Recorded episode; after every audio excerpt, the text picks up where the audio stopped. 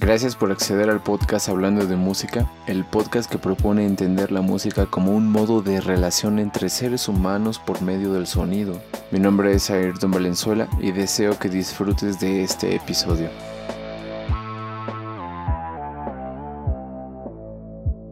Güey, Pues no tan mal. yo pienso que los peores eventos son los mejores eventos que te pueden suceder, güey. Lo que Yo- es, los lo que, golpes, ¿no? es lo que yo creo, güey. De verdad, Claro, yo güey. soy muy fiel a eso, güey.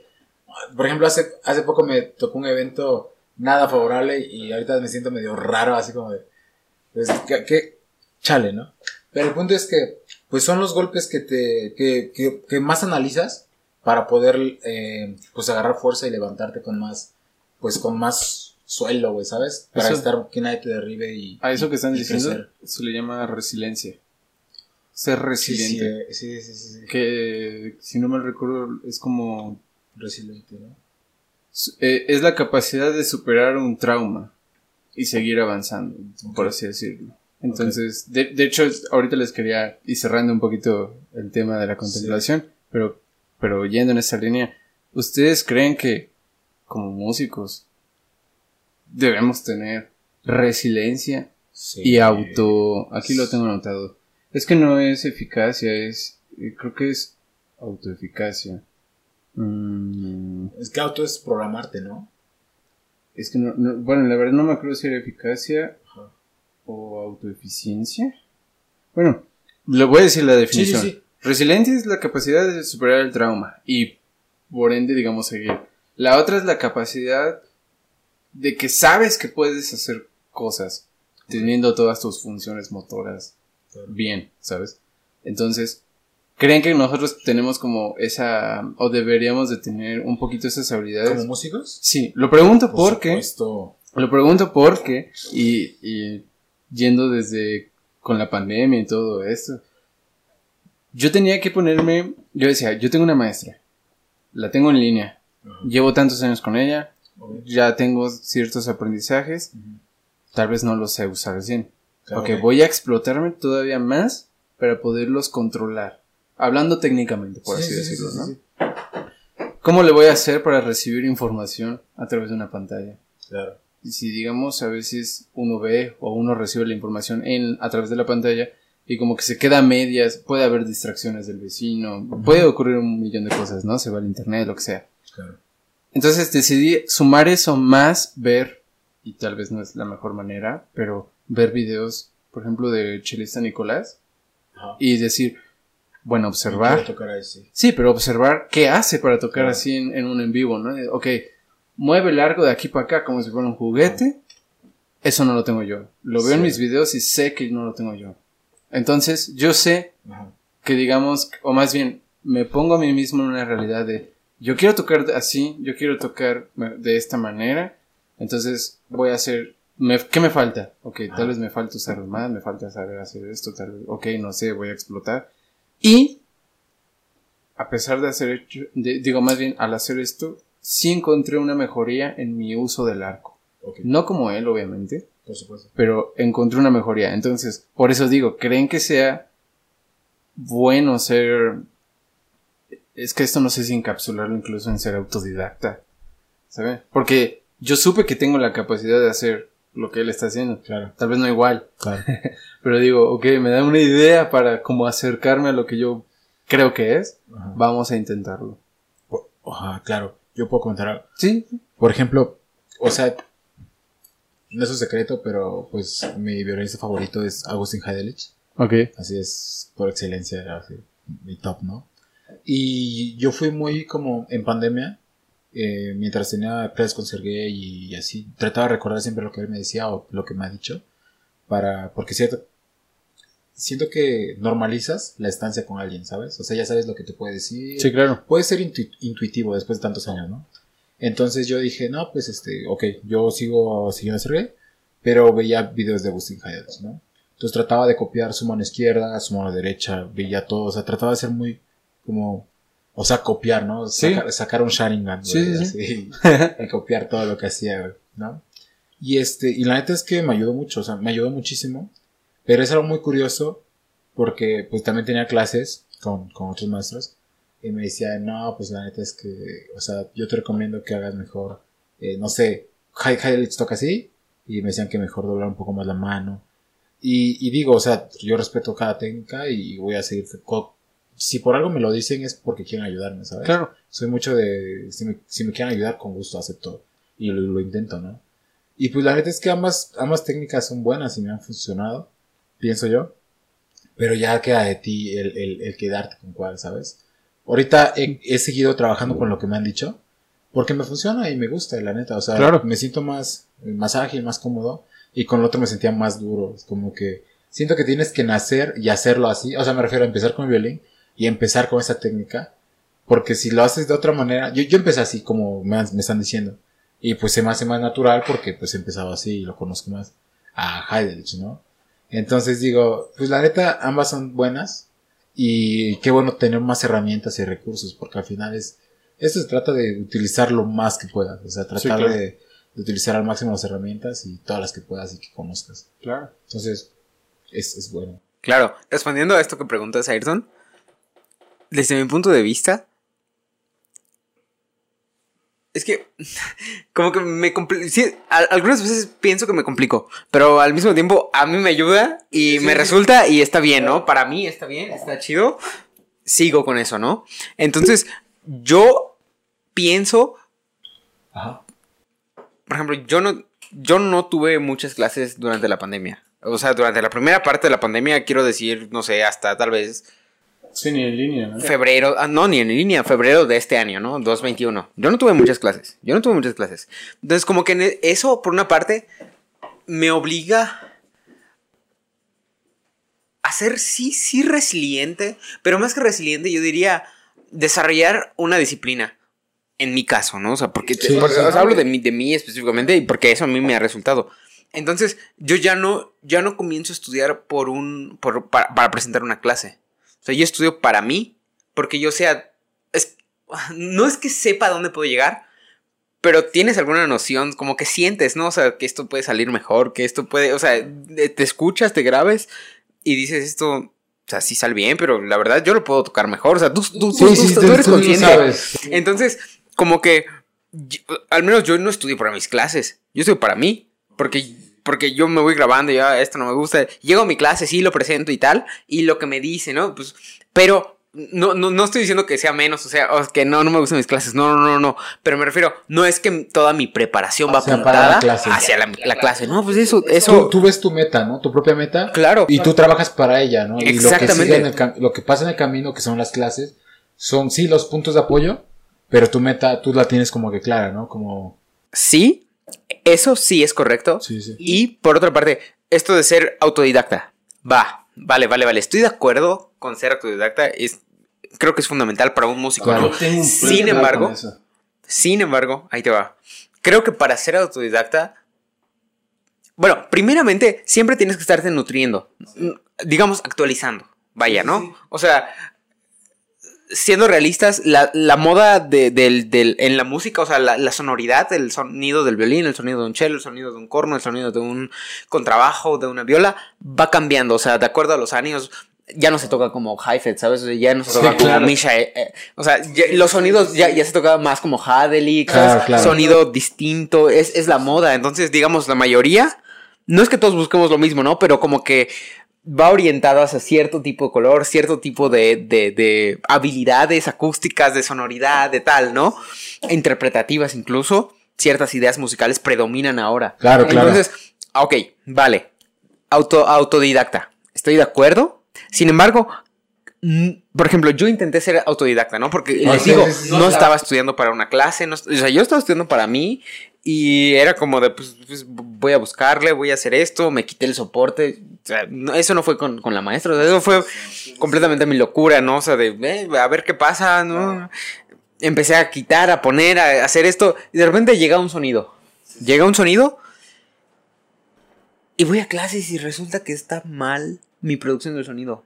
claro. Y llevo nueve meses, diez meses haciendo eso. Sí, claro. Haciéndolo, buscando adrede. Entonces, yo, yo llegué, o sea, fue muy curioso porque como que fue un punto, fue, fue un quiebre. Por supuesto. Y dije, ok, por una parte, está mal lo que vengo haciendo. No, no, no está mal en el sentido es desastroso. No funcionó porque tú me escuchaste el souvenir de Florencia, lo hice con ese sonido, con esa técnica y tal. Y dio el catazo, yo creo, ¿no? O sea, parecía, sonó a, va. No es óptimo. O sea, no es la forma correcta de tocar, no es esto, no, no está bien. Entonces, yo estando en ese punto de partida, como que reflexioné, ok, veo hacia atrás y estuvo mal, pero al mismo tiempo funcionó como que esa búsqueda de, de hacer esto, o sea, logré hacer esto mal, pero, o sea, llegué, ¿no? O sea, llegué, que era lo que quería. Claro, o sea, yo no sabía que iba en un mal camino, pero sabía que quería llegar a ese Ah, punto. sí. Y llegué y resultó que estaba mal. Entonces, está, está curioso porque por una parte dices, sí, qué padre, fui autodidacta. Por otra parte, ok, tal vez perdí tiempo. Entonces, tal vez sería buscar una cierta, o sea, como que aventarte a ser autodidacta hasta no tener una cierta madurez en cuanto a los conceptos muy claros, tus conceptos técnicos, teóricos, o sea, o sea, tener la teoría muy, como muy, muy bien clara Claro. y a partir de ahí, sí, ser autodidacta, ¿no? O sea, de, de soltarte, dejarte ir, explorar y todo, pero siempre como que teniendo claro eso, porque si no pasa lo que me pasó, ¿no? O sea, llegas a un punto que está mal, pero bueno, te das Está cuenta que mal, estuvo mal, estuvo mal. bien el proceso, ¿no? ¿Qué opinan Es que ustedes? Dice, lo que te decía hace rato de las bases, güey. Que no, les- no les emputa cuando, cuando les mueven las bases, güey. Porque tú, o sea, cuando eres autodidacta, tú mismo siembras tus propias bases. Aunque estén chuecas, güey. Sí. Son tuyas, güey, ¿sabes? O sea, tú las hiciste. Y cuando alguien te dice está mal o, o, o te hace, pues, desestabilizarlas, es cuando más te tumba, te quiebra, güey. Sí, Llegas claro. al suelo, güey, ¿sabes? Y en la vida, en la vida, Sí, o sea, o ¿no? sea, en, la- en en el todo, violín en todo. y en la vida. En la- en todo, todo. sí. Sí. Pero pues es lo que te digo, güey. O sea, la, la neta, a- a- te- les decía que a mí me emputa mucho eso, güey, que me mueva mis bases. Porque no, o sea, porque no disfruto el proceso, güey, de armar otra, otra, otra base, güey. Porque es, es cansado, es tedioso, es trabajo, güey, es disciplina, güey. Pero bueno, ya al final, cuando terminas teniendo tu propia base, güey, ya es reconfortante, ya es, ya es este,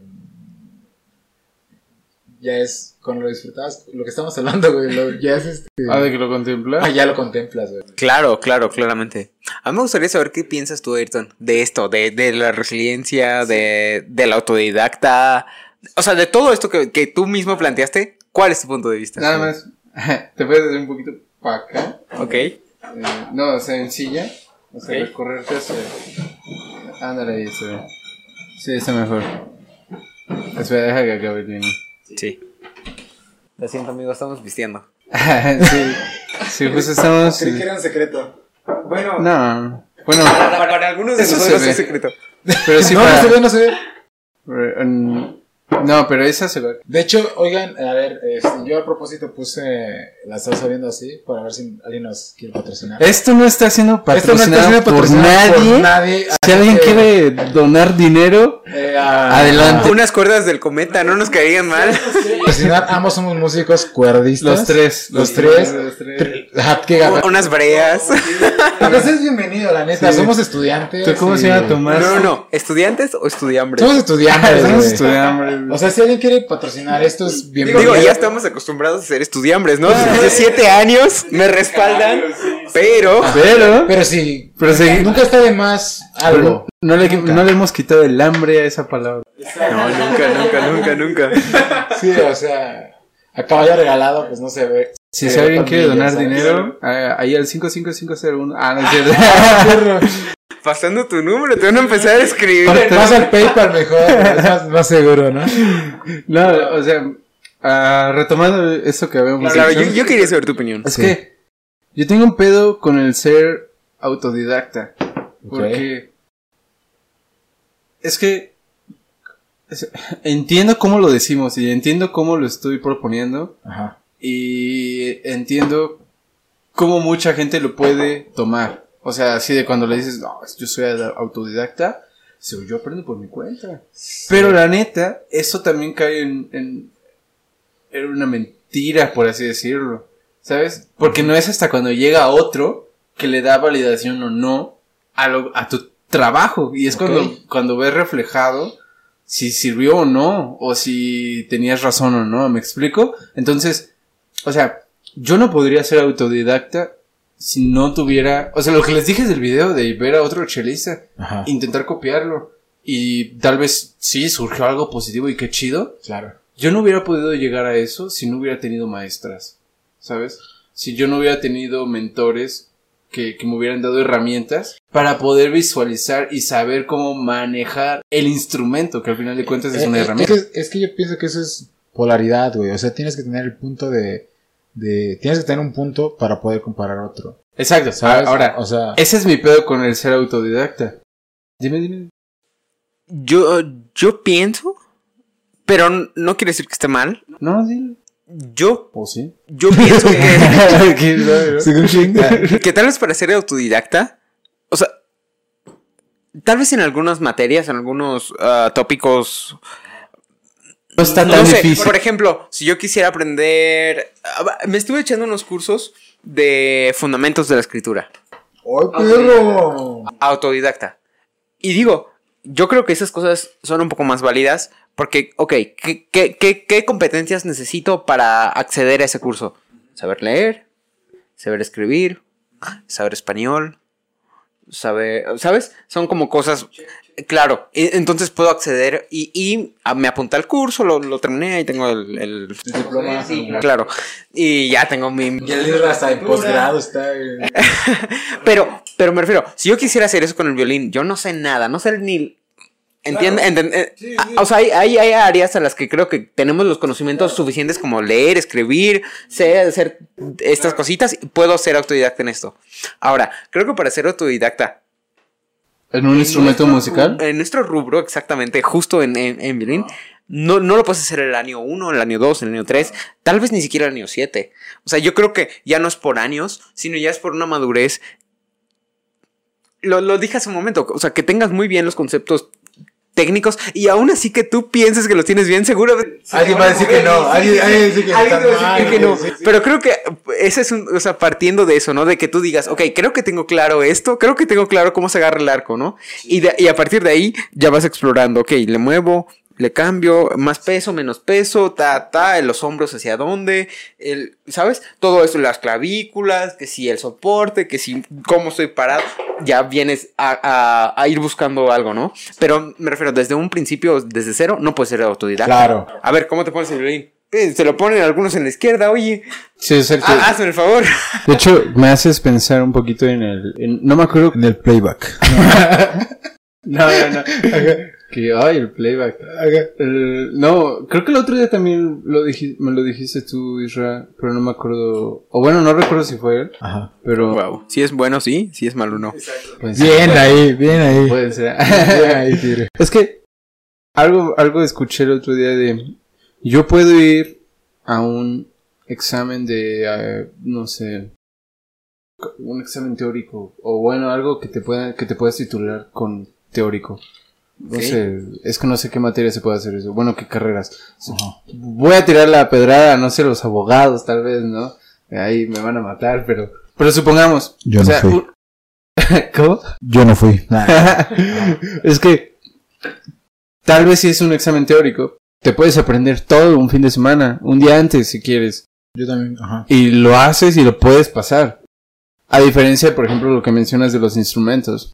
Bueno, de un, un instrumentista en este caso, o, un músico, como lo quieran ver. No puedes Güey. hacer eso de un día para otro. No puedes tocar el, el instrumento como, Claro. como Heidelich de Claro, claro. sábado a domingo, Esa- a menos que sea es- Heidelich. A menos que seas Heidelich, güey. No, yo te A menos que seas Heifetz, ¿no? Ah, es que- Ah, no, o sea, solo hay dos ex- ex- excepciones. que lo Pero, güey, o sea, hasta eso, güey. Bueno, un examen teórico, si tienes la oportunidad, pues puedes copiarte, güey. Pero la tengo un examen teórico, es de las cosas, yo pienso más difíciles como músico, güey. Porque, güey, cuando estás, cuando un examen real, o sea, un- unos dictaditos, güey, no, un, no sé lo que sea, pues la es difícil, güey. O sea, si no tienes un entrenamiento previo, va a ser imposible que lo hagas. De hecho- O sea, no puedes, no puedes ni intuir, no puedes, o sea, no puedes poner A, B o C o, o D, ¿sabes? Sí, de hecho, eh, O sea, i- igual ahorita con lo que comentaba Isra y lo que estás diciendo tú, también para que no se me olvide, es de eso, eso solo demuestra como qué nivel de educación tenemos. O sea, Y ya metiéndonos tal vez como en pedos más, más de, de educación. O sea, la escritura, lo que necesitas para el saber leer, saber leer, la escritura. ¿Y qué más necesitas para el curso? Pues yo creo que todo, solo eso.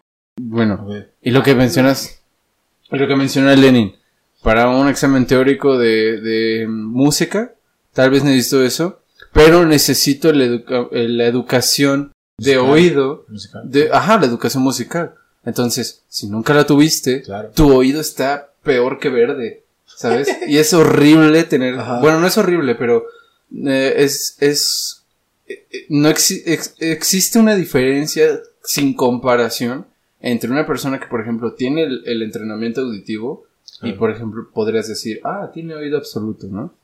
Y Que tal vez los, los exámenes auditivos para esta persona le puedan resultar sencillos. Hablando de exámenes auditivos. No lo crean, es una mentira. Es lo que decíamos, es lo que yo le platicaba una vez a, a Irra, güey. Ajá. Yo le preguntaba, güey, ¿tú crees que tener oído absoluto, güey, es tener talento, güey?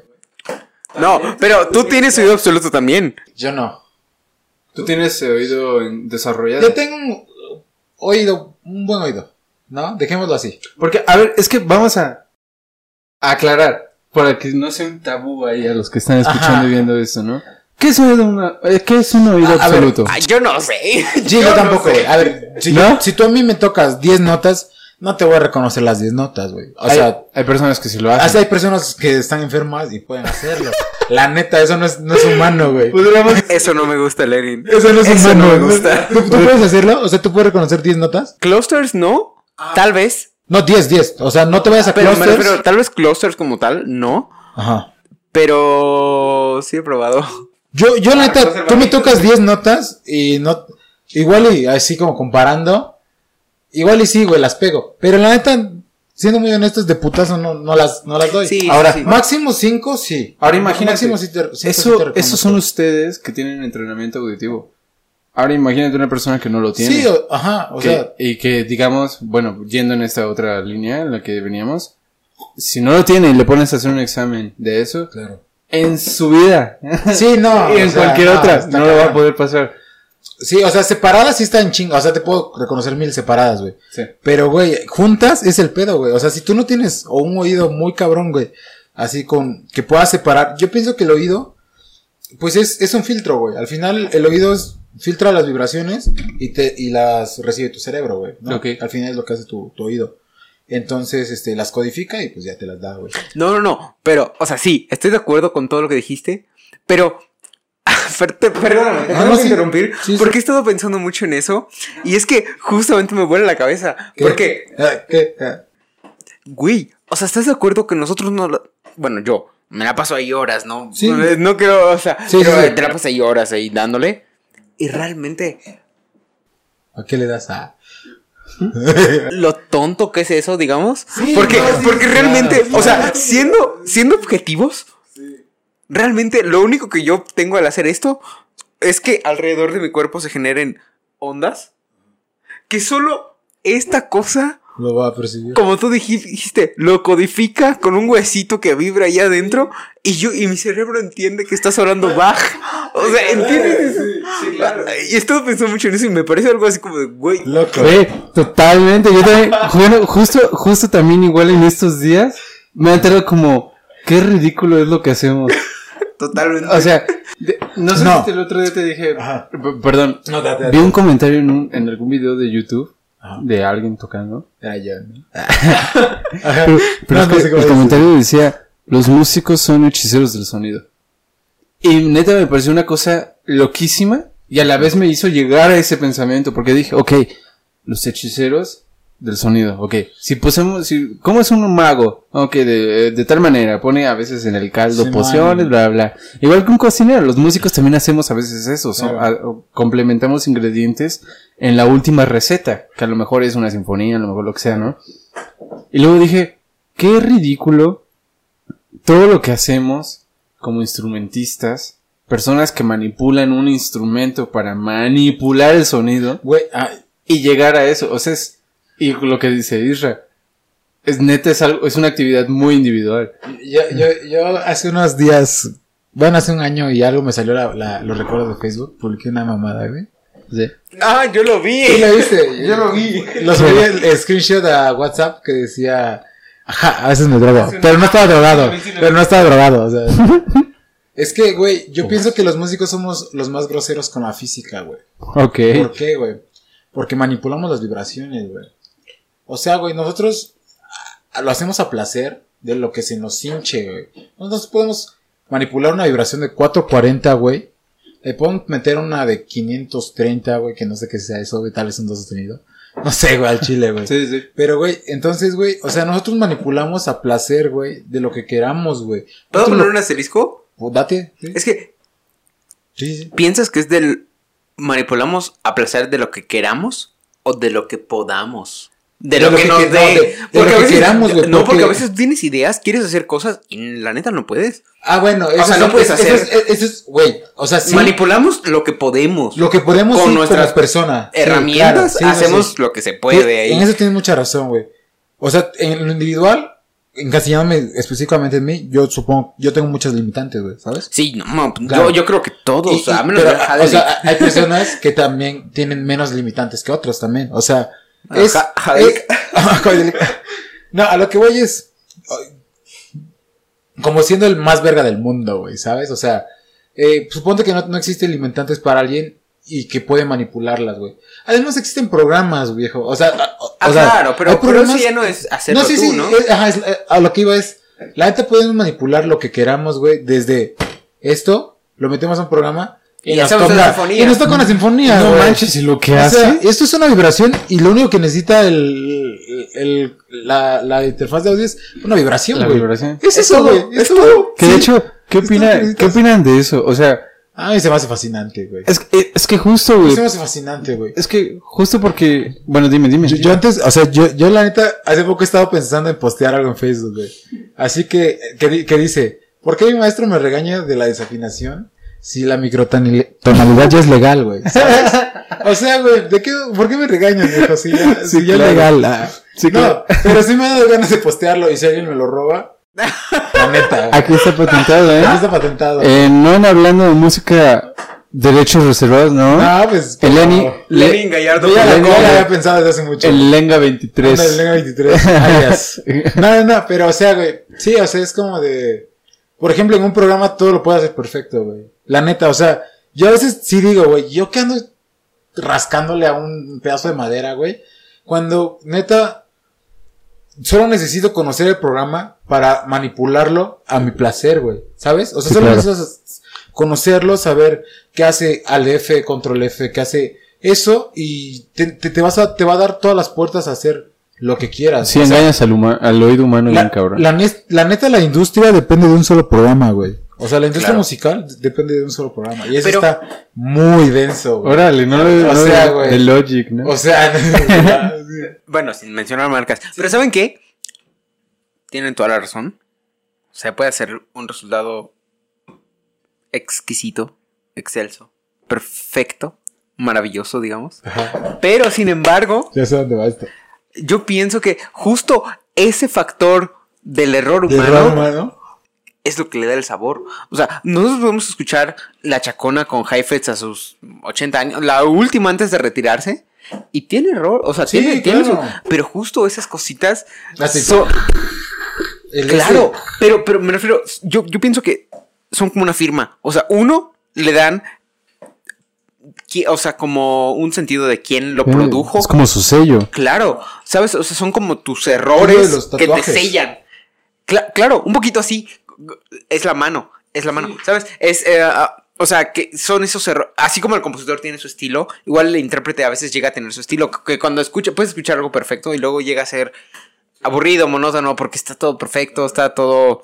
Pues, en su lugar, ¿no? sin sabor incluso. Y yo pienso que justo ese factor de la imperfección humana le da cierto sazón a, a la música, que, que en sí ella misma puede ser perfecta, ¿no? Claro. Pero creo que se balancea con la imperfección de sus intérpretes. Podría ser, no lo sé. ¿Sabes? Que ella, Bueno, sí, ella, claro. ella es completa en sí misma. O sea, ella- y no necesita nada de nosotros realmente. Pero Es- para existir, sí. O sea, necesita, Sí. eh, ahí, ahí existe la colaboración Es para que- ella ser sonora. Me, me gustaría pa- parafrasear algo que no me acuerdo. lo. Pero venga, venga, venga. Pero lo voy a intentar. Dice algo así de, la música ya está hecha, güey. La música ya está, ya está escrita y hecha para ser reproducida, güey. Y nosotros solo somos el medio, güey. O sea, siempre ha estado predispuesta a ser, a siempre existir justo lo que vamos a tocar o lo que iba a pasar. Solo necesitaba quién lo iba a tocar. Ahora, Claro. O sea, ¿Puedo puedo decir algo? sí, claro. Pienso que no es que esté predestinada a siempre existir, porque tuvo un inicio. O sea, tuvo una mente que la concibió. Sí, claro. ¿Sabes? Entonces, ya Ajá. desde ahí la Es- estás limitando a un siempre existir. ¿Sabes yo, yo por qué la limito, güey? Porque al final son 12 sonidos y el algoritmo tiende a... O sea, al final cuando se encasilla... Ah, ok. Sí, a eso me refiero, a eso me refiero. Sí, sí, sí, cuando, claro. cuando lo encasilla, sí, eventualmente tenía ese- que pasar. Exacto. A eso es lo que voy, a claro. que voy. Es- ¿Tienes, tienes toda la razón. Sí, sí, sí, Y- a eso iba nada más. Ah, ¿a, qué Pero se, sí, o sea, a qué se refieren para la gente que nos esté Ah, escuchando bueno, en casita? que, que si solo tienes 12 sonidos, Claro. eventualmente tienes que llegar, por ejemplo, 1, 3, 5. Claro. En algún momento alguien tiene que hacer esa combinación y va a sonar. En la música existen eh, unas cosas que se llaman intervalos. Y, y los intervalos eh, comienzan del 1 al 2, del 1 al 3, del 1 al 4, del 1 al 5 hasta el 12.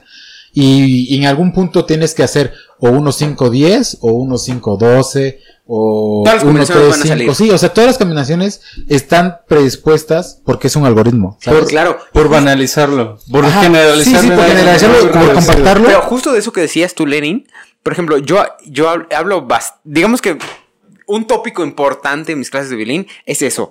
O sea, estoy tocando y tal. Y luego, ok, o sea, está decente, digamos. O sea, está en ritmo, está afinado, está... Va, ok, sí. Y Ok. me dice, Erika, tienes que... O sea, es que no solo es saber, sino como que realmente entender, comprender, o sea, que, que, que, que- que el- la dimensión de la información realmente la puedas digerir, la puedas asimilar, Por ende la entiendas. ¿no? No, no, no. Entiendas que la música, por ejemplo, en mi caso, no sé, la fuga, la chacona, el Beethoven, el Sibelius, Tchaikovsky, lo que quieras. Eso ya existía. Claro. Y yo llegué después. O sea, yo llegué, no sé, 20 años después de su composición, 5 años después, un día después, 300 años, ¿sabes? O sea, yo, un Bach está muy, 300 años atrás de mi, Claro. de mi existencia. Claro. Eso ya existía, eso ya estaba compuesto. Entonces, ¿cómo yo tengo que acercarme a eso? Ok, yo soy un servidor de la música. Ella ya Claro. existe, ya está determinada. Sí, yo no sí. puedo imponerme para hacerla sonar. Y, y eso es mucho mi error, porque muchas veces me desespero, quiero que suene algo. Y no, o sea, y, y- Sí, claro. y a veces Erika se ríe, me dice, no, o sea, sí te está sonando, pero porque tú estás así como de, o sea, suenas porque suenas. Claro. Me dice, claro. y no, tú, o sea, sí tiene que sonar, pero tú tienes que ser flexible como, como un servidor, como un esclavo, digamos. Es como, ok, o sea, sírvete de mí, me voy a moldar a lo que tú necesites, o sea, sí, y, y utilízame. Un, pasa a través de mí para tocar el alma de alguien más, el corazón, la vida de alguien más, llegar a un ser más. Y no lo sé. Pero mi objetivo personal quisiera tocar su vida. Claro, quisiera toca- tocarle algo en él, Claro. sea una alegría, sea una inspiración, sea un perseguir un sueño. Tantas cosas que, que- que- alguien puede interpretar, que tú- lo que tú interpretes no depende exactamente de lo que... eh, bueno, musicalmente, ¿no? O sea, de lo que yo esté diciendo en mi... En mi, en mi mm, ¿En tu instrumento? Claro, entonces... ah, no sé, por, ver. por- por ahí ando. Eh, Sí. Ahora él les va tumbándoles un poquito como todo A esto. ver. Porque es- estamos hablando, bueno, en este caso ustedes están hablando de música que ya está escrita. Ajá. Claro, claro, claro. no. No, no, no. Ahora. ¿Impro? Es que hay algo que Sergio que decía y que creo que es muy cierto Ajá. y que va en todo esto que estamos diciendo. Eh, no, yo, yo todavía tengo chela, no se preocupen. La cosa es que Sergio decía, y para los que no conozcan, Sergio que era un director de orquesta rumano, dirigió la orquesta de Berlín, o sea, la orquesta. Claro. Y creo que, de hecho, pueden buscar ahí un video muy famoso de Egmont, que lo está tocando, en, está dirigiendo la orquesta de Berlín en el muro de Berlín cuando cae, y está en blanco y negro y bla, bla, ¿no? La, la cosa es que el vato decía que la música no existe en el mundo físico. Existe el sonido. y la definición para el sonido. Pero no existe definición para la música en el mundo físico. Y cuando le empiezas como a analizar por un momento dices, tienes razón, no existe. Ahora, ¿y cómo es que me hace mucho ruido? Me hace ruido con, por ejemplo, lo que se cree que es la música prehispánica. Porque la música prehispánica no estaba escrita a comparación de los europeos, de la música clásica, que es de la que estamos hablando y es la que estudiamos. No, la música prehispánica trataba de emular sonidos, pues de la naturaleza, ¿sabes? ¿Lo sabes? Ay, perdón. No, la- e- ese es otro detalle. No lo sabemos, porque no existen registros de... Claro, entonces no puedes decir En- que eso intentaba emular. Ok. Mi idea, yo pienso, yo creo. Claro, tu, tu idiosincrasia sobre eso. Claro. Porque justo los instrumentos, o sea, mi, mi idea de eso es de que los instrumentos trataban de emular naturaleza porque, bueno, no, tal vez no sé el por qué, tal vez era el sonido que ellos escuchaban y querían, no sé, por ejemplo, mm, pues por ejemplo, no, no sé en qué pirámide de México, no sé si es, si es en, do- donde aplaude si se escucha un quetzal, Chichen Itza. es en Chichen Itza. Creo que sí. O sea, o sea, ve a qué nivel juegan con, con la manipulación del sonido, porque al final de cuentas es, es- no sé si lo hicieron a propósito, la La verdad. nunca, es que Pero, hay espera, cosas que espera. sal- salen por error. ¿sabes? Eh, eh, exacto, también salen por casualidad.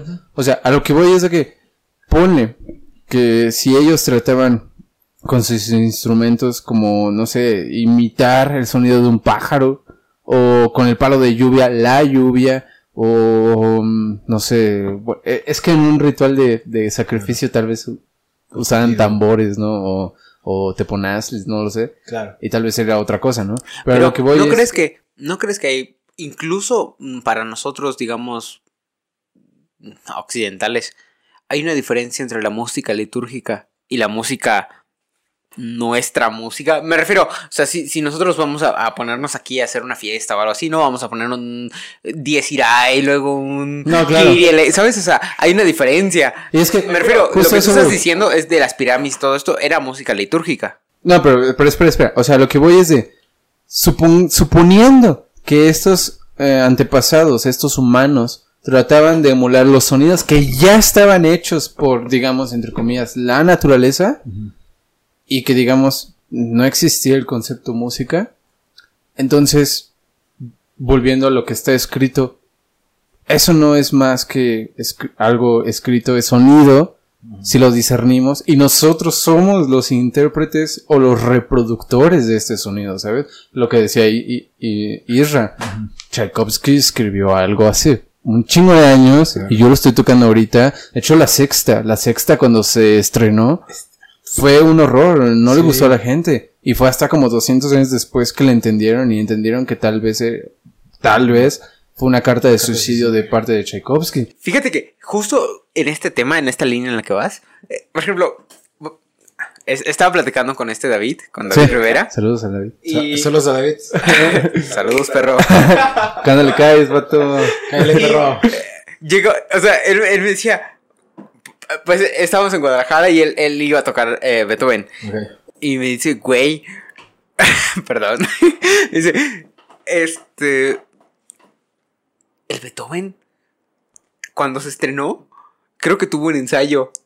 O sea, el solista lo ensayó una vez y luego se estrenó. Me dice, eso ha, ha de haber sonado horrible, o sea, horrible lo que le sigue. O sea, me dice David, yo lo llevo estudiando seis, un año, no me acuerdo cuánto, o sea, seis meses, un año, me dijo Un rato. sí, me Más que el solista. Sí, más que el solista. El solista seguro, ¿no? Yo le llevo eh, estudiando tanto tiempo y me sale feo, dice, ah, oh, no le sale feo. O sea, obviamente no le sale feo, pero, pero, no. o sea, O sí, sí, pero en- tiene, en- sí, sí, sí, sí, o sea, es como de no, no te sientes satisfecho con lo que tienes, quieres más, ¿no? Siempre quieres más. Siempre buscas el top, ¿no? Siempre buscas. Y dice, imagínate que lo estrenó, ¿cómo lo han de haber escuchado en el estreno, no? O sea, Claro, que fue como casi una primera vista.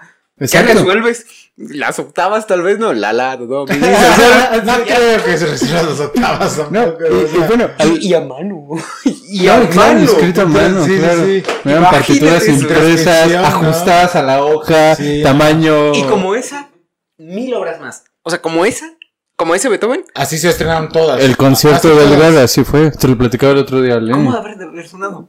O sea, por más bueno que seas, ¿te estrenarías un Sibelius en primera Aunque vista? fueras Kreutzer, güey, no te arri- O sea, no sé. No sé. Ni siendo Kreutzer te sale bien. Bueno, no sé, eso es mucho decir, pero. Bueno, sí, imagina. No sé. ¿Quién sabe? O sea, a lo que voy con todo esto es de que en sí la música, o sea, eh, y por eso tomé de, de lema o como de querer, como una nueva definición para la música y que la tomé para proponerla en este podcast, es la música debe ser entendida como un modo de relación entre seres humanos por medio del sonido. Porque sí, si, la si no, hay no hay definición para la música en el mundo físico, podemos decir que la música engloba muchas cosas. Entonces engloba Ah. historia, engloba relaciones humanas, engloba sonidos y manipulación de sonidos. Yo, yo quiero decir algo, o sea, yo creo que muchas de las definiciones que buscamos en Google son una caca. Con mucho respeto a Google. La mía no es buscada en Google. ¿Eh? La mía no es buscada en Google. No, no, no, no, no, no, me refiero a, por ejemplo, De la música. A, a mí me hubiera gustado, me, me gustaría leer la definición que tiene Google de la música. A ver, vamos No sé si, yo, yo la tengo en la mano, si se puede. Ah, a ver, a En la ver. mano. Claro.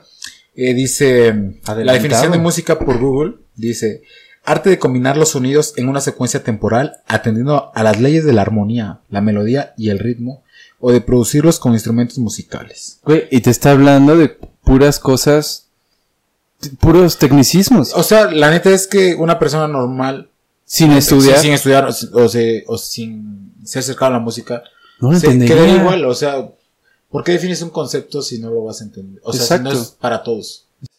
Yo pienso que. Estoy de acuerdo contigo, Lenin. Tengo disgusto, me- cierta molestia Ajá. respecto de que en general en la vida e incluso en la música las áreas de conocimiento estén tan fragmentadas. Claro. Por ejemplo, la música, o sea, vamos a hablar de la música porque es lo que nos Sí, concierne lo que, nos- ahorita. lo que Sí. conocemos, ¿no? nuestra trinchera. sí, sí, sí. Y eso, ¿no? Sí, sí. Mira, hablamos de música y, y- y la, la definición de Google que Sí, está... sí, de hecho, Y hay otra que está toda más zarra. Pero- Pero no Este podcast es hablando de O música. sea, si, si realmente como que quisieras ser objetivo, o, o- ni siquiera sé si eso es objetivo, pero ¿Terministe? no, sino más bien ser un poco más realista en cuanto a lo que vas a aprender. Güey, que voy a aprender música. Realmente, ¿qué es lo que estás aprendiendo? Lo que estás aprendiendo es a producir fenómenos físicos. Sí. Sí, sí, sí. ¿Sabes? Entonces ya hay que extrapolar. O sea, ya hay que meternos a otra área de conocimiento. O, sea, a lo, que yo voy es que no- no- no es, no es música, sino realmente en general todos los conocimientos están como, como traslapados e incluso al- algunos absorben otros. ¿Sabes? Por ejemplo, o sea, violín es física y, y son vibraciones sonoras y tiene que ver con acústica. Y tiene que ver con la gravedad del brazo en cuanto a peso. Física. Tienes que irte a la física. Y, y luego, por ejemplo, el clima, los aspectos geológicos, ¿sabes? Todo esto, en dónde estás. La O acústica. sea, tiene, ti- todo eso podríamos aprenderlo, ¿sabes? Para estar preparado cuando vas a tocar en una sala grande, cuando vas a tocar en una sala seca, cuando, o sea, sa- saber y, y digo, tal vez sea muy ah, como idealizado, pero a lo que voy es que es que como que, por ejemplo, vas a estudiar español y solo es español, ¿no? Y vas a estudiar matemáticas y solo es esto. Cuando realmente un conocimiento puede conllevar a otro y, e incluso se, se- como que Se montan y, y se monan exactamente y se agarran y uno complementa al otro y se vuelve un conocimiento más sólido, ¿no? O sea, puedes o sea, ser músico y entender de vectores, de la fuerza, de la gravedad y cuánta presión tienes que poner para producir cierto sonido y ya estás hablando de física, ¿sabes? Entonces ya te estás metiendo a otros temas y estás en música. Y no, exacto, y no por ello no quita que no estés haciendo música. Sí. Por que- favor, ¿Sabes? mi maestro no tenía licenciatura en música, era licenciado en actuaría con y tenía una maestría en psicología. O sea, él no era músico. Ahora, Ok. fíjense que ahorita aprendiendo ah, producción musical Ajá. Y, y volviendo, que quería hacerle las preguntas de hace ratito a los dos de que qué opinaban, como, o sea, como músicos académicos, casi siempre, eh, bueno, a mí me ha tocado escuchar cuando estás yendo a un concierto a escuchar con electrónicos y de repente te dicen, ah, no, es que la batería la están haciendo con drums, drum pads Ajá. y no es una batería real, no son percusiones reales. Ok, mamón, pero fue grabado de una. Pero, pero fue grabado de, de, una, de un timbal. Las cosas directas, Lenin, las cosas directas. Sí, Ok, mamoncito. vale, Sí, ok, mamón, pero ¿qué tal y fue grabado de un timbal real? Claro. Y el pad tiene sensibi- sensibilidad Sí. para que pueda ser sensible a, mm, digamos, a la presión y que puedas tal vez Claro. poner dinámica, lo que sea. A lo que voy es, ¿por qué como académicos, De meritar. sí, por qué demeritar las herramientas Sí. que al final de cuentas son herramientas, las herramientas Claro. electrónicas y que, por ejemplo, un instrumento, un controlador MIDI, Sí. al final se le llama instrumento. Un violín es un instrumento. Sí. Musical, sí, un instrumento para manipular el sonido. O sea, ¿por qué como académicos, porque eso somos, Claro. por qué a veces demeritamos los instrumentos nuevos como, como si todo tuviera que ser acústico, ¿me explico? Sí. No, no sé cómo decirlo. ¿Qué, qué opinan de eso? Date, date. ok. Ah, muy cortito. Es que ya, ya te dije. Sí, yo pienso que es. Es que ya estamos en el futuro. O sea, por eso. Pero bueno, ahí, dense, dense, dense. Y es, es todo, ¿sabes? Yo ver. pienso que ya estamos aquí. Sí, y es que, o, o bueno, o sea, y yendo en la línea anterior. Perdón, Lenin, dime. No, no, no, no, antes, o sea, dime, dime, dime. bueno, o sea, a mí nunca me ha gustado demeritar. Siento que yo estoy muy a pro de, de, de dar el mérito a todo lo que merece y concierne, ¿sabes? Claro. Entonces, o sea, no sé, últimamente le, le tengo mucho respeto a todo tipo de música. Yo antes era el mamoncito, güey, así. No, yo güey, igual. así. Ba- música de banda, nada, que el güey que hacía covers, nada, que naco. No sé, cosas así, ¿no? Eh, o sea, Yo escucho banda, güey. me refiero a, ¿eh? Yo escucho banda. No, yo también, o sea, a- a- espérate, ya, yo cuando recién comencé, llegué. es que, por ejemplo, tener el título de un músico académico también se me hace una mamada. No, no me, no me, Sí, o sea, Es yo lo digo porque es a lo que Sí, nos sí, sí. dedicamos ahorita. claro, güey, no, no, como no, estudiantes de yo también creo. Me gusta eso. Pero, ¿Es a lo que nos dedicamos? ahorita. ahorita. Como estudiantes Exacto, de- exacto. Sí, sí, sí. La neta, por ejemplo, güey, yo eh, me encantaría el día de mañana hacer correos tumbados, güey. Te lo juro, o sea, es, es algo que estoy como... No cerrado. No, no, no, para nada, ni siquiera he pensado en eso, o sea, es... enfocado? Lo voy a hacer. O sea, neta, voy a dedicarme a aprender requinto y a empezar a, a armar todo este pedo. O sea, neta, los correos tumbados son vida, te lo juro. te- te lo juro. Qué chido. Y güey, le doy mucho más respeto a un correo tumbado a veces que a una fuga, güey.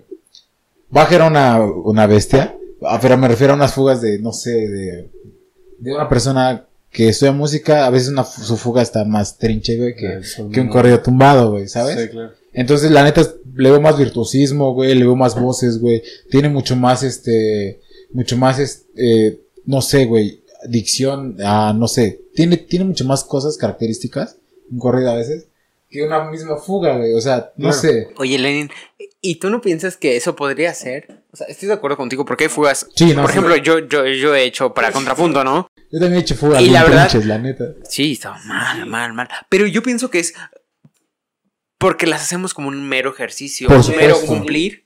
Y por ejemplo, a comparación, en un corrido tumbado, estás metiendo creatividad, o sea, metes el corazón. Tienes toda la libertad. En la letra, en la música, en el ritmo, o sea, como que de verdad quieres llegar. Claro, claro, claro. Sí. Yo Obviamente yo sé, pues es la forma vigente, ¿no? O sea, es vigente el, el corrido tumbado, que si quieres algo de banda, que si quieres una cumbia, que es un pop, quieres un reggaetón. Eh, o sea, son las formas vigentes, ¿no? En su tiempo, pues eso fue la, la fuga. Y yo pienso que por eso ahora, en comparación, son, digamos, un poco menos gustosas las fugas, porque las hacemos como meros ejercicios.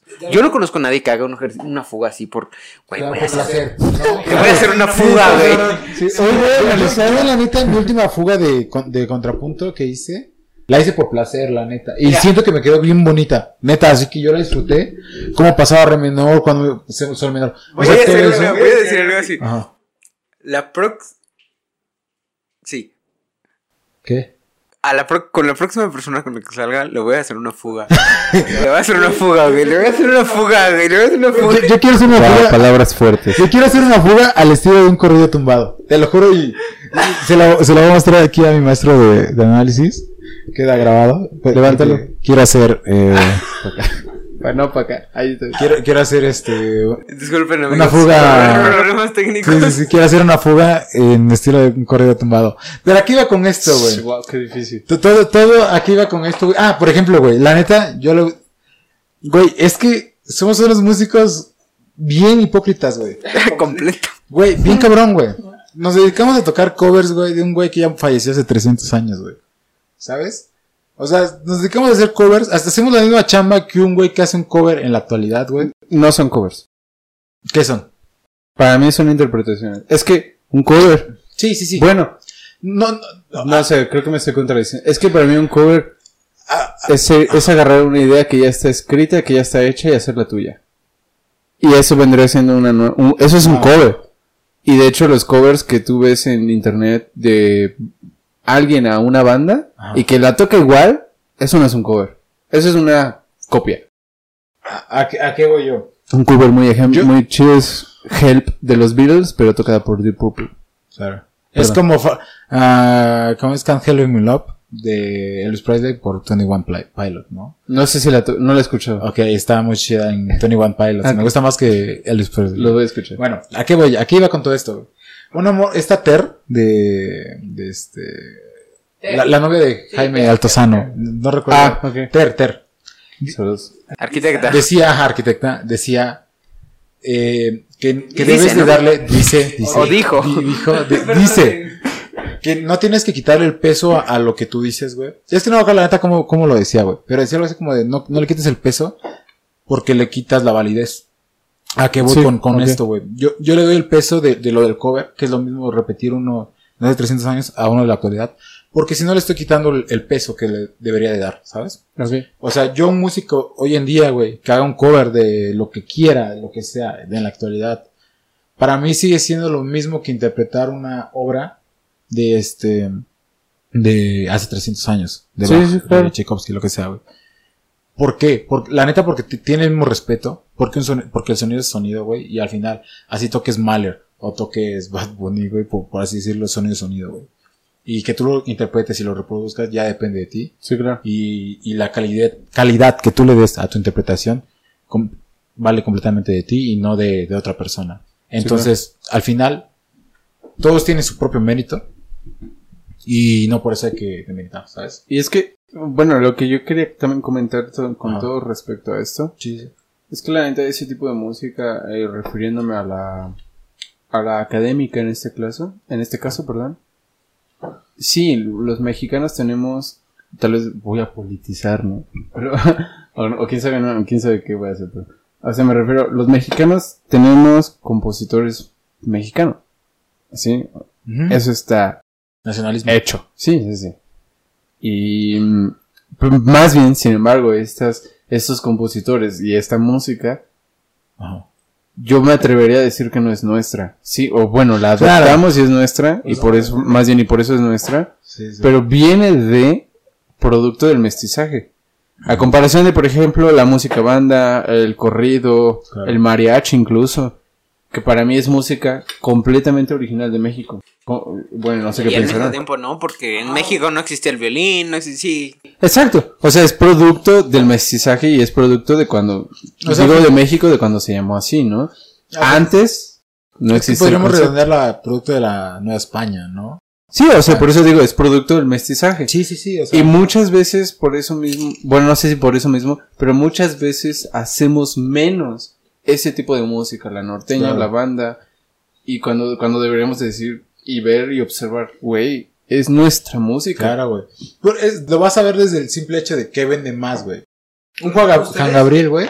O un Tchaikovsky, güey. Sí, claro. A ver. O sea, igual y un Tchaikovsky también puede vender muy bien, depende de cómo lo promociones. Depende del qué lado del mundo. Pero, güey, un Juan Gabriel, güey, siempre vas a llenar, güey. Aquí. O sea, aquí en México. Sí, sí, sí. No sé en otros lados del mundo. Nos hace Juanga ya está muerto. Oigan, a ver, una pregunta así súper random y súper fuera del tema, pero al mismo tiempo no. ¿Qué canción de banda La más perra. Ah, no sé. le recomendaría, le, le mandarían a alguien? Verga, es que no sé. Es que, es, es que, güey. En cualquier sentido, en cualquier Es que sentido. una de banda es La de habla. a través del vaso, güey, ¿no? es que no topo otra. No, güey. O sea, es que, es que la- las canciones de banda hablan de todo. O sea, Hablan de todo. Es que hablan Sí, de todo, sí, desde, desde tu mejor amigo, tu exnovia, tu La novia, banda, tu... la banda es ópera. La, la banda es ópera, neta sí, güey. Wow, esta es una declaración demasiado fuerte. No, no, sí. La banda es ópera. Concuerdo. Y me voy a fundamentar. Concuerdo, Yo también concuerdo. Sí, sí, sí. Les va. Ahí les va. La ópera la voy a rebajar, lo voy a generalizar muchísimo ambas cosas. Pero la ópera, sí es, es de Sam. lo dijimos hace rato, los músicos están en el pozo. Entonces, ok. La ópera son solistas acompañados por una bola de músicos representando una obra teatral en este caso, ¿no? Una novela. Exacto, una novela. La banda Me acuerdo de la rola. Y digo, y digo la banda, me refiero a todo el producto de la banda, incluyendo sus videos. Y por eso digo que es una ópera. Claro. Sí, sí. Son un chingo de músicos acompañando a un solista que en algún punto llega a su punto clímax cantando así una nota súper aguda y cae. Eso mismo hacen los, los morros o morras de ópera. Es lo mismo. Y también en los videos, en los videos es una novela. Sí, claro. Eh, entra, eh, perdón, estás viendo el video y es entrando a un bar, un güey llorando, Claro. llorando por una morra, por una historia de amor, por Extensión quieras. clímax, tensión clímax, ¿no? Sí, O sea, es- y por eso digo que es una ópera. Aparte, bueno, no he escuchado tantas óperas, eh, o más bien no las tengo tan presentes Claro. en, el- en la cabeza, como para decir las óperas tienen alientos todo el tiempo, pero creo que son muy destacables en las obras que yo he escuchado. Y la banda tiene alientos todo el tiempo. es aliento, güey. O sea, no. En una rola de banda nunca he visto cuerdas, güey. No, ni Si de acaso, si acaso en Toroloche, güey. Y, y nos fue muy bien, güey. Nos representó a todos, güey. El requinto, El ¿no? requinto, güey. No, sí, güey. Yo creo que el requinto es. Es el lo más nos- cercano a una cuerda, güey. güey. Sí, sí, sí. Entonces, por eso para mí la banda es ópera. Claro, güey. Y, y, y- y digo, me hace mucho sentido porque, pues en ese entonces, la, lo que yo estuve leyendo de cómo surge la banda es de que en, ¿cómo se llama? Donde está el, el, el mexiquense, la mexiquense, ¿cómo se llama? Texcoco. Es de que, La mexiquense no está allá. no, La sí. mexiquense está en Santa Fe.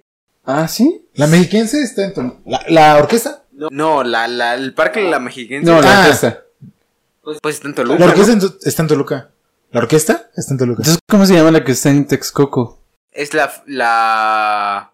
Ah, es la. Es la mexiquense. No, no hay ningún en Texcoco, güey. Sí, claro que sí, en el, en el, en el este bicentenario, no sé cómo se Sí. llama. Eso es Toluca. No, güey. En el Teatro Bicentenario es Toluca. Voy a, voy a googlearla para sacarnos de dudas.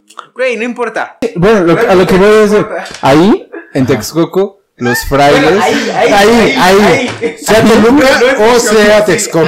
Cualquiera de las dos. Bueno, existieron unos frailes que al momento de que vieron a los indios, y digo porque así está datado y así, nos, así los veían, de que vieron que podían educarlos para hacer cosas, fue vamos a enseñarles claro. a tocar instrumentos. Y se trajeron instrumentos de aliento. Trompetas, ah, tubas, trombones. Y sí, los estaban enseñando a tocar la música de ellos. No era música original de nosotros. Claro. ¿Qué pasa? Que el pueblo dice, pues yo también quiero tocar lo mío, güey. Pues sí. O sea, yo no me siento identificado con la burguesía. ¿Sabes? Con la colonización. Sí. Ah, pues voy, ¿qué voy a empezar a hacer? Mis propias canciones, mis propios cantos. Y de ahí sale el corrido. Los corridos son puras historias, güey. Son puras, neta, historias de la revolución. ¿sabes? por eso existe el, el de. El meme que dice: hay un corrido, corrido tumbado que, Ay, lo que lo explica, explica, todo. ¿no? sí, Exacto. o sea, Y, e igual la banda, o sea, y si te pones a observar bien, de ahí nace. Matilde, la, la ópera que les comento de Julián Carrillo, es una historia de un vato que se llama León, que es un militar, enamorado de la hija de- del, creo que del general, ¿sabes? Es una novela, güey. Claro. Entonces, por eso digo que la banda es lo mismo que la ópera.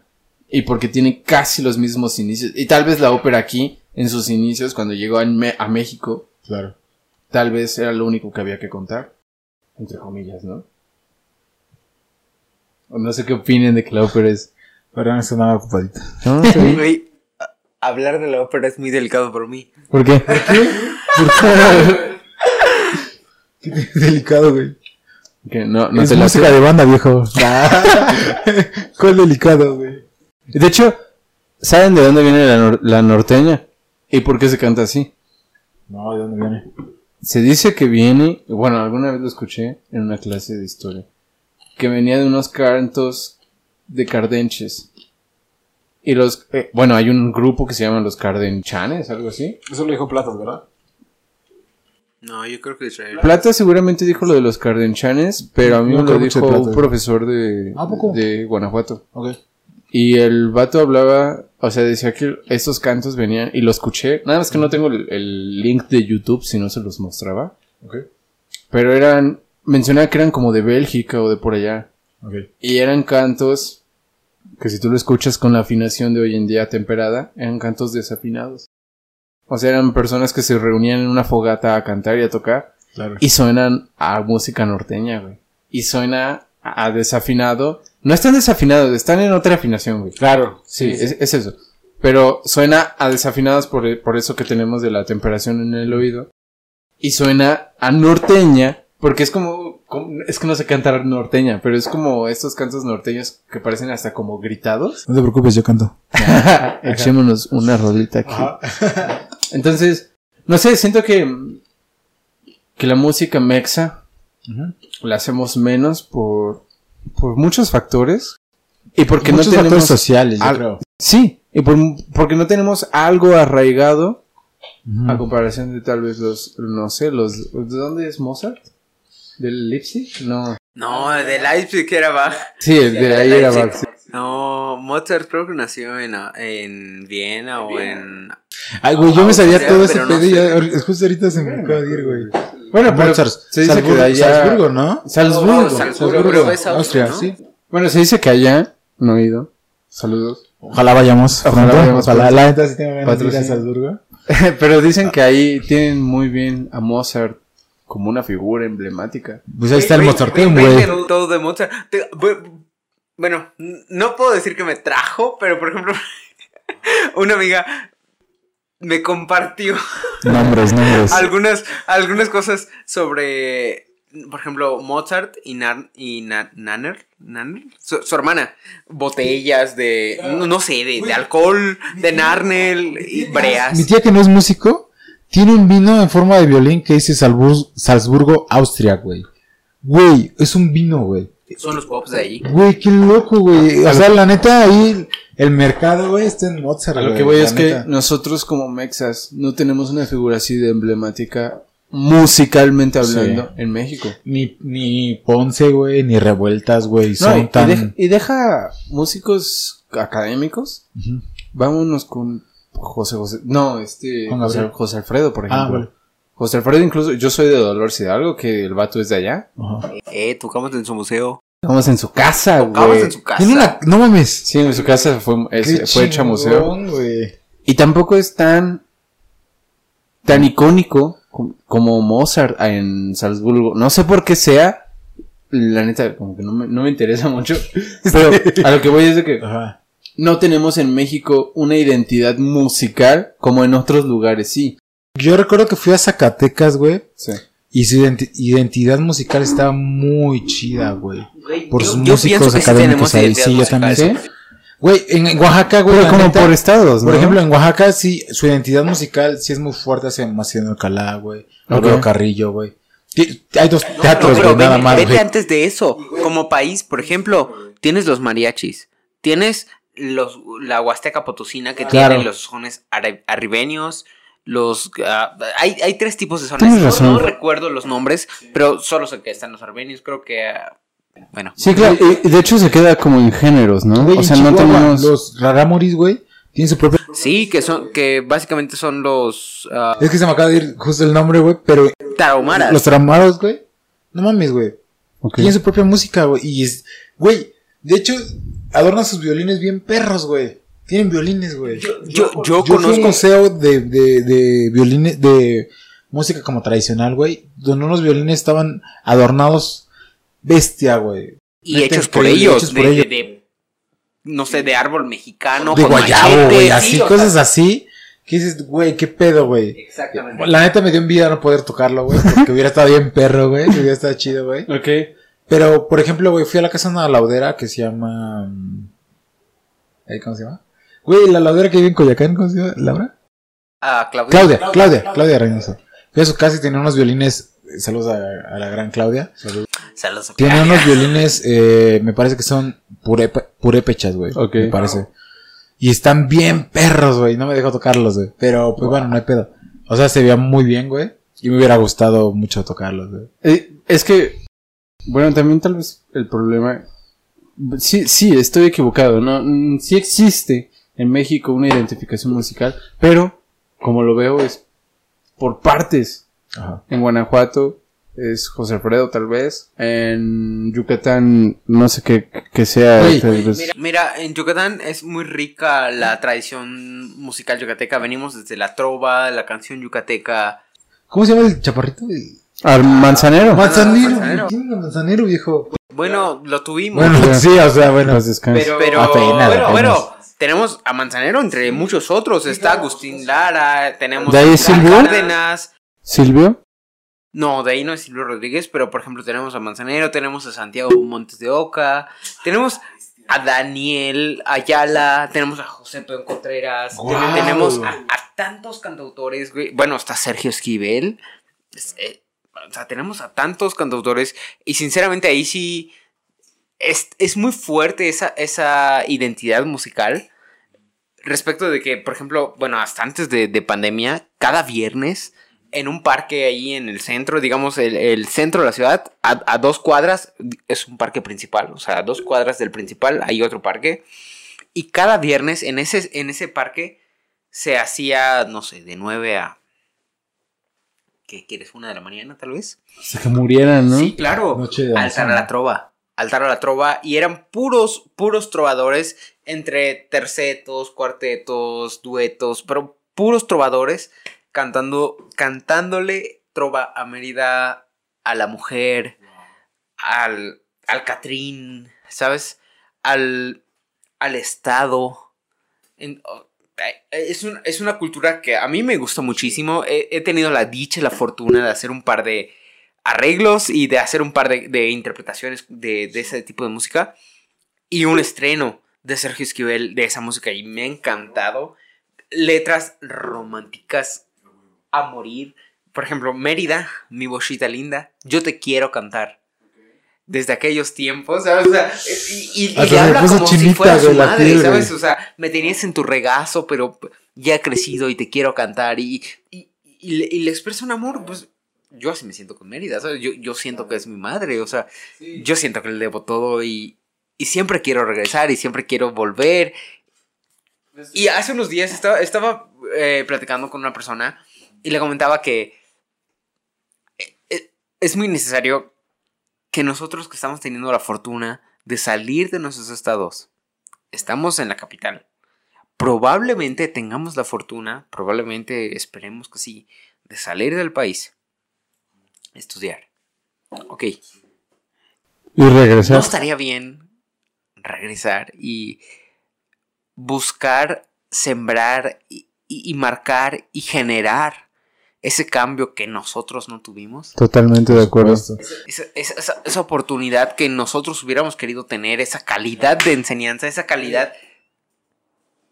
Es, es mi sello desde que yo salí de Oaxaca, güey. Neta, o sea, justo lo que dijiste, güey, lo de estar orgulloso de donde saliste y lo que sea. Yo he escuchado a algunos compañeros, no voy a decir nombres, ah, pero que, por ejemplo, que... No, güey, no, no, no. Que no estaban como tan a gusto con, con lo que la- les había brindado su estado, ¿sabes? Ya. Entonces, la neta, a mí mi estado me, no me brindó, no me proporcionó todo, sino fue, por ejemplo, Azteca, güey, por ejemplo. Pero nací- viene del estado, ¿sabes? Al final. Sí. Entonces, no sé, o sea, todo lo que me proporciona Azteca es como de, si yo, si está en mis manos poder compartir, güey, y regresar y darles todo lo que yo pueda, güey, neta, con gusto lo voy a hacer. Y, espero, neta, por ejemplo, hacer, a mí me encantaría, güey, hacer un festival, güey, así un tipo Luendo y así. Güey, eso estaría fantástico, güey. Es que yo pienso que no solo... No solo es un buen gusto, un buen sueño, un buen proyecto, ¿no? Yo pienso que es incluso un... O sea, no tal cual, porque cuando lo ves como un deber... o sea, yo pienso que es un deber. O sea, yo pienso que es un deber, una obligación, al menos mía intrínseca en mi ser, de que yo me siento yucateco y yo siento una obligación, personalmente, De ¿no? regresar de de algo. regresar, o sea, de ir y, y ver a los niños yucatecos, a los meridanos, a los de los pueblitos y decir, oye, Güey, o sí, sea, no, yo, yo, sí. yo, yo, yo te puedo ayudar. O No, sea. O sea, en ese sentido yo lo siento como una obligación. Sé que no es una obligación. Claro, claro. Pero al mismo tiempo sí lo es. Claro. ¿Por qué no? Claro que sí lo. O sea, Güey, si tienes los medios, eres de ahí. ¿Por qué no hacer ese cambio que tú siempre quisiste? por ejemplo, güey, a, a mí lo que me motiva, güey, es justo escuchar cosas negativas, hacer comentarios negativos ac- acerca de mi estado, güey. Y decir, güey, o sea, qué mala onda que, que tengas, que, que hayas dicho esto tengas que decirlo, güey. Pero yo voy a hacer el cambio para que otro niño, güey, no vaya a decir lo mismo que tú, güey. ¿Sabes? Es como el, neta, voy a dar, tratar de dar todos los privilegios que se puedan, güey, si está en mis manos, para que otro niño crezca y tenga los comentarios, eh, pues no sé, güey, contrarios, ¿sabes? O sea, siempre positivos, güey, y que su estado siempre le brindó.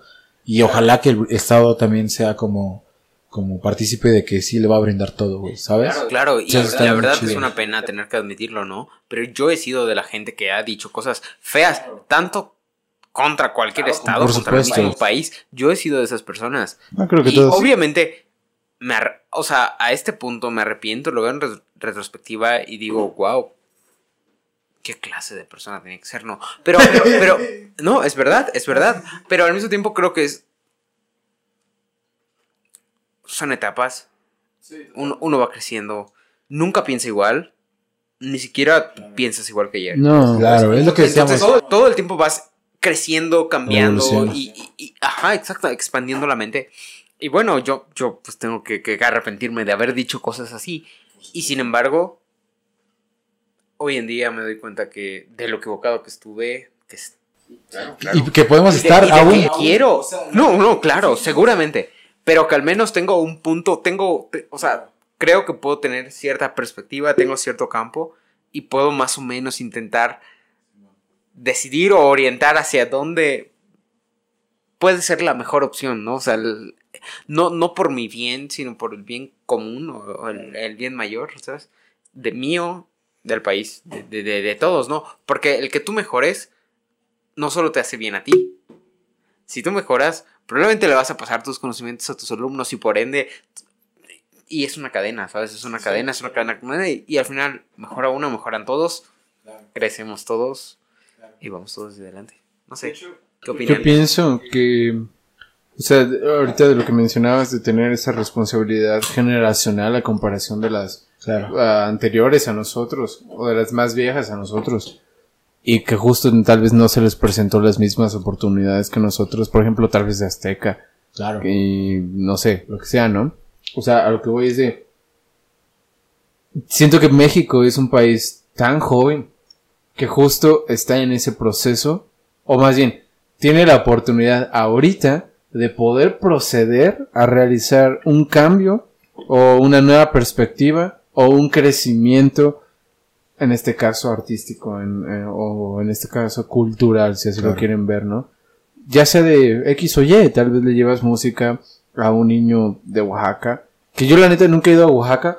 Yo siempre he escuchado cosas muy chidas. O sea bueno lo que he escuchado me dan ganas de La raza es increíble, güey. Y- La, la raza es, es increíble. Ahora también sé la situación que se vive en el país y sé que el, el lado, Claro. du- el lado sur del país es está culero. vulnerable, es vulnerable. Sí, y a comparación del norte y a comparación Claro. del, del- de la centralización. sí, sí, sí.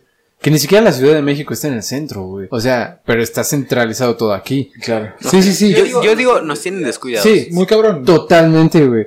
Y, y a lo que voy con esto es Somos que... la mano de obra, güey. Así nos ven, güey. Sí, o, o cuando quieren ir a, a una playa bonita, van a Tulum, ¿no? Cuando quieren ir a, a una a Chichén, a, a Palenque, a Montalbán, ¿no? Pero de ahí en fuera. Güey, ¿es lo- Ay, hijo de- Y, y a lo que voy por es de... favor, tenemos más que. Somos más que.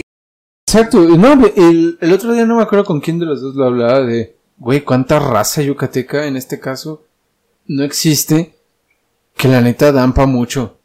O Claro, sea, güey, que sí, la neta sí. son capaces de mucho. Igual, o sea, y entonces- no demeritando a los demás Claro. del país, los de. Veracruz también, Todos. los sones que tienen, toda la, Güey, toda la riqueza musical. jarocha, güey. Sí, güey, está Pura vida, güey. Es pura vida. eso. Ahorita en el norte toda la banda emergente y la, también la viejita que, se, que, que hay y que se está generando, no manches, están, están generando muy cabrón para el país. O sea, yo como foráneo, llegando a la Ciudad de México y estando y viviendo aquí y, con, y viviendo la, cómo es de diferente a Guanajuato, Sí. digo, no manches, nos falta un chingo.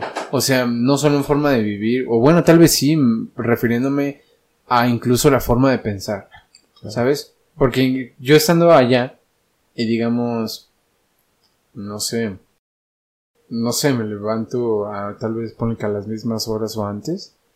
Allá todo es muy tranquilo. A comparación de aquí. Aquí todo el tiempo hay actividad prácticamente. Existe un determinado momento en la madrugada donde hay tranquilidad. Pero Claro. escuchas a las 4 de la mañana, a las 5 la gente Otra vez. preparándose para moverse. Y ya hay actividad y estás todo el tiempo así. Y bueno, a lo que voy con, con, con esto y tal vez me estoy desviando. Es de que como es otro tipo de manera de vivir y tenemos otros conocimientos, somos como esa generación, pienso yo, que tiene la capacidad de poderle transmitir conocimientos a otra generación y que salgan músicos o gente hecha en cultura mucho más fuerte, ¿sabes? Eso solo me recuerda. Justamente en. em, estuve viendo hace un par de días, no sé, tres días. Un documental de violín. Y justamente en ese documental. A este. Misha Hellman menciona. Los. La generación de hoy. Los músicos actuales. Los. No sé, pongamos 2021. Él dice. Están donde están. Gracias a mi generación. Sí, claro. Dice, porque a pesar de que ellos puedan ser mejores, más limpios, más afinados, más rápidos, lo que tú quieras, dice, ellos llegaron ahí porque mi generación abrió la posibilidad técnica, intelectual, física, o sea, en, to- en todos los aspectos de poder llegar a donde estamos hoy en día y en todos los sentidos. La perra humanidad, güey. Siempre humanidad? estamos dejando el granito de arena para que alguien más ponga el otro, güey. Neta. Yo, yo siempre lo, lo he visto así, güey. O sea, neta. Pon tú que el, que el día de... ma- todo- o sea, más lo veo, lo veo en la rama científica, güey. Todos los científicos dejan su granito de arena, güey, para que la, la humanidad siempre siga progresando, güey. O sea, siempre se guardan los datos para que el día de mañana, güey, uno solo tenga que leerlos, entenderlos y reproducirlos y, poner, y aportar algo más, güey. Igual que la filosofía. Sí, en todos lados. Sin embargo, no estoy de acuerdo contigo, Lenin.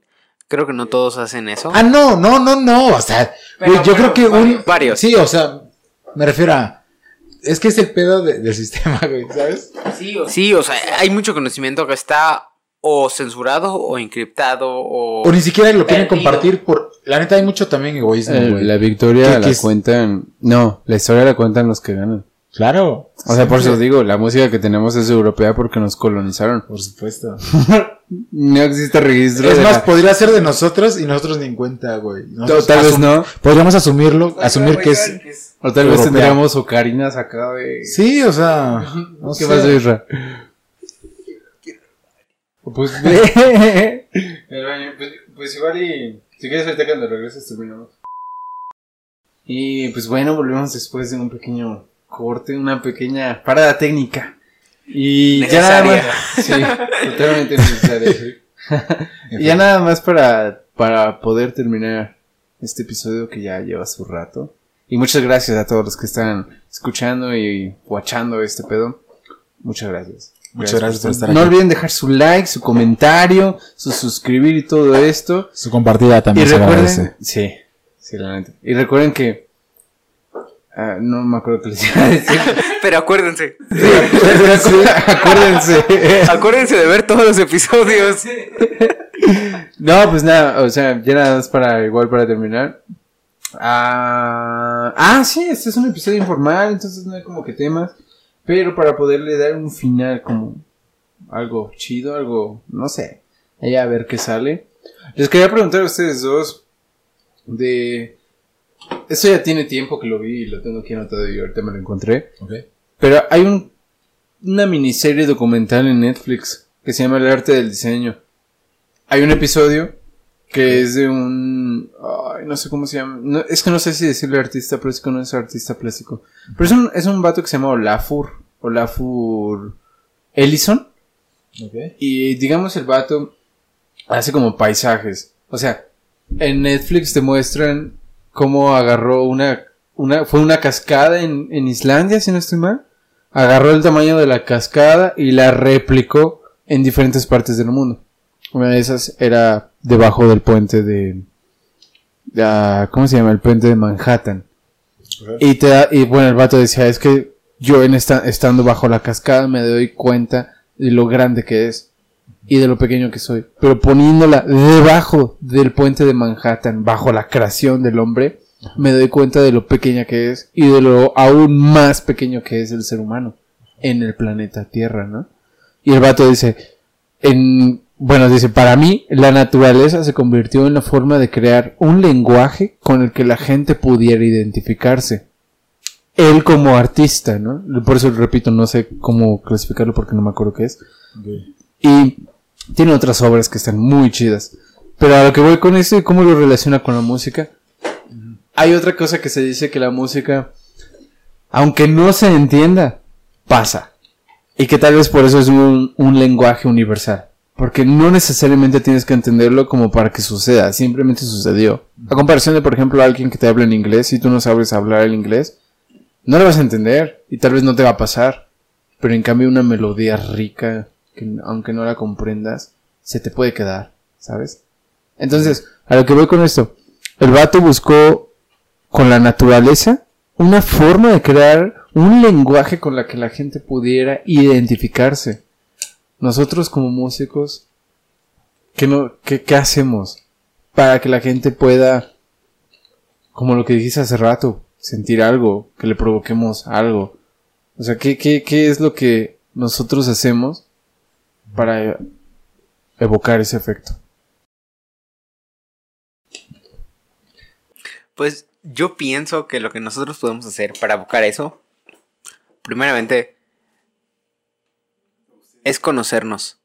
Bueno, o sea, en mi caso es conocerme. O sea, conocer qué evoca en mí determinado estado de ánimo, determinado sentimiento. Y partiendo de eso, int- intento leer lo que pueda, ¿no? Porque yo creo que justo en, en la lectura tú puedes encontrar la experiencia de otro ser,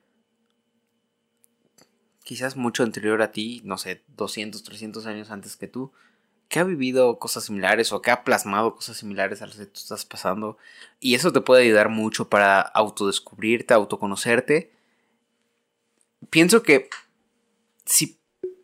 O sea, no necesariamente, pero si hay algo que pueda tocar tu alma, tu corazón, seguramente eso mismo toca el de alguien más.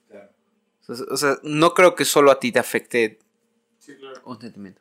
Yo con- concuerdo con lo que dices, pero también, por ejemplo, para poder decir algo, yo trato de ser como muy extremista, güey, ¿sabes? De poder sentir, poder sentir que es o estar muy feliz, güey, Ok. o estar muy triste, güey. O, sea, tratar de saber la diferencia entre estar en el hoyo, güey, o estar en lo, en lo más alto, ¿sabes? Tratar de, de poder recrear, güey, porque al final el, el, el tiempo es muy ambiguo. Creo que se te acabó la pila. O la batería. No, perdón, la memoria. A ver, Porque a ver qué, qué dice. Te acabas de parar, ¿verdad? se- de repente en Creo que después de 10 gigas ya este 10 gigas. Hola, a ver. se ¿Quieres que ponga el Ponle- mío? ponle- Es no, no sé cuánto ponle play. O sea, ponle, Play. pon- ponle grabar. Ajá, otra vez. Ok. Bueno, volvemos. volvemos. Otra vez. Perdón, una pequeña interrupción. Pero está esa, ¿no? Bueno, Sí. creo que se dobló. ¿No está doblada? Pero justo respecto de lo que tú dices, Lenin, ¿No la dobló? Bueno, o sea, retoma, retoma, bueno, retoma. sí. O sea, eh, sí, saber, saber recrear cada. O sea, mencionabas de que te ibas a los extremos. Sí, sí, Que sí. podías estar muy profundo o en lo más o en lo alto. más alto. Y tratar de, de que cuando tú decidas. Porque al final ten- tenemos que recrear y manipular esa sensación, güey, para poder decir algo, ¿no? O estar muy feliz o estar muy triste, güey. Entonces, para, para, poder- para poder recrear eso, tenemos que saber mediar y, e intuir, güey, porque al final no estás muy feliz o muy triste cuando estás tocando. O puedes tú tener una ruptura, o puede estar en, en otro, en otro grado de felicidad en el que va a salir natural. Pero cuando no, no estás en ninguno de esos, tienes que, que la neta, pues, hacerle como puedas. ¿sabes? Claro. Bueno, pero pues eso ya es otro tema. Ese es otro tema. Sí, es otro. Mucho más, más profundo. Nos veremos de ahí Sí, hasta sí. mañana, ¿no? Hasta Sí. pasado. Pero mm, pues yo creo que con eso hay que dar por Claro. terminado el episodio. Len, muchas gracias por estar aquí. Pronto un episodio con Lenin en solitario. Ojito, ojito viejito. Ojito viejito. Eh, bueno, la, ha, ha habido, como este episodio es nuevo, ha habido muchas cosas que hacer, entonces si ven por ahí muchas cosas cortadas. Pues de, en varias cámaras, porque hay varias también. ¿Se cortó? Sí, sí, se cortó un poquito, no sé desde qué, qué momento, pero No hay se peda, cortó. no hay peda. Y también Isra, muchas gracias por estar aquí. No, a ustedes dos, porque es, es, es un gustazo platicar con ustedes dos perrotes. Están en su casa. Están en su casa, no, no lo olviden, por favor. Siempre es, es muy gratificante siempre tener una cena o, o algo como ustedes porque siempre es platicar sobre algo muy profundo, güey. Algo muy deep. Ah, sobre la vida y, y ahí nos vamos Es desplazando. muy rico, la neta es muy rico. Y Pero pues sí, nada, concuerdo. Sí. ah, espero que también estén disfrutando de esta plática allí en Spotify o en YouTube don- o en Apple Podcast donde lo estén escuchando. Y pues si les gusta, denle like, suscríbanse a campanita, compártenos, ustedes ya saben qué hacer. Y pues nada, ahí nos vemos. Cuídense mucho, bye.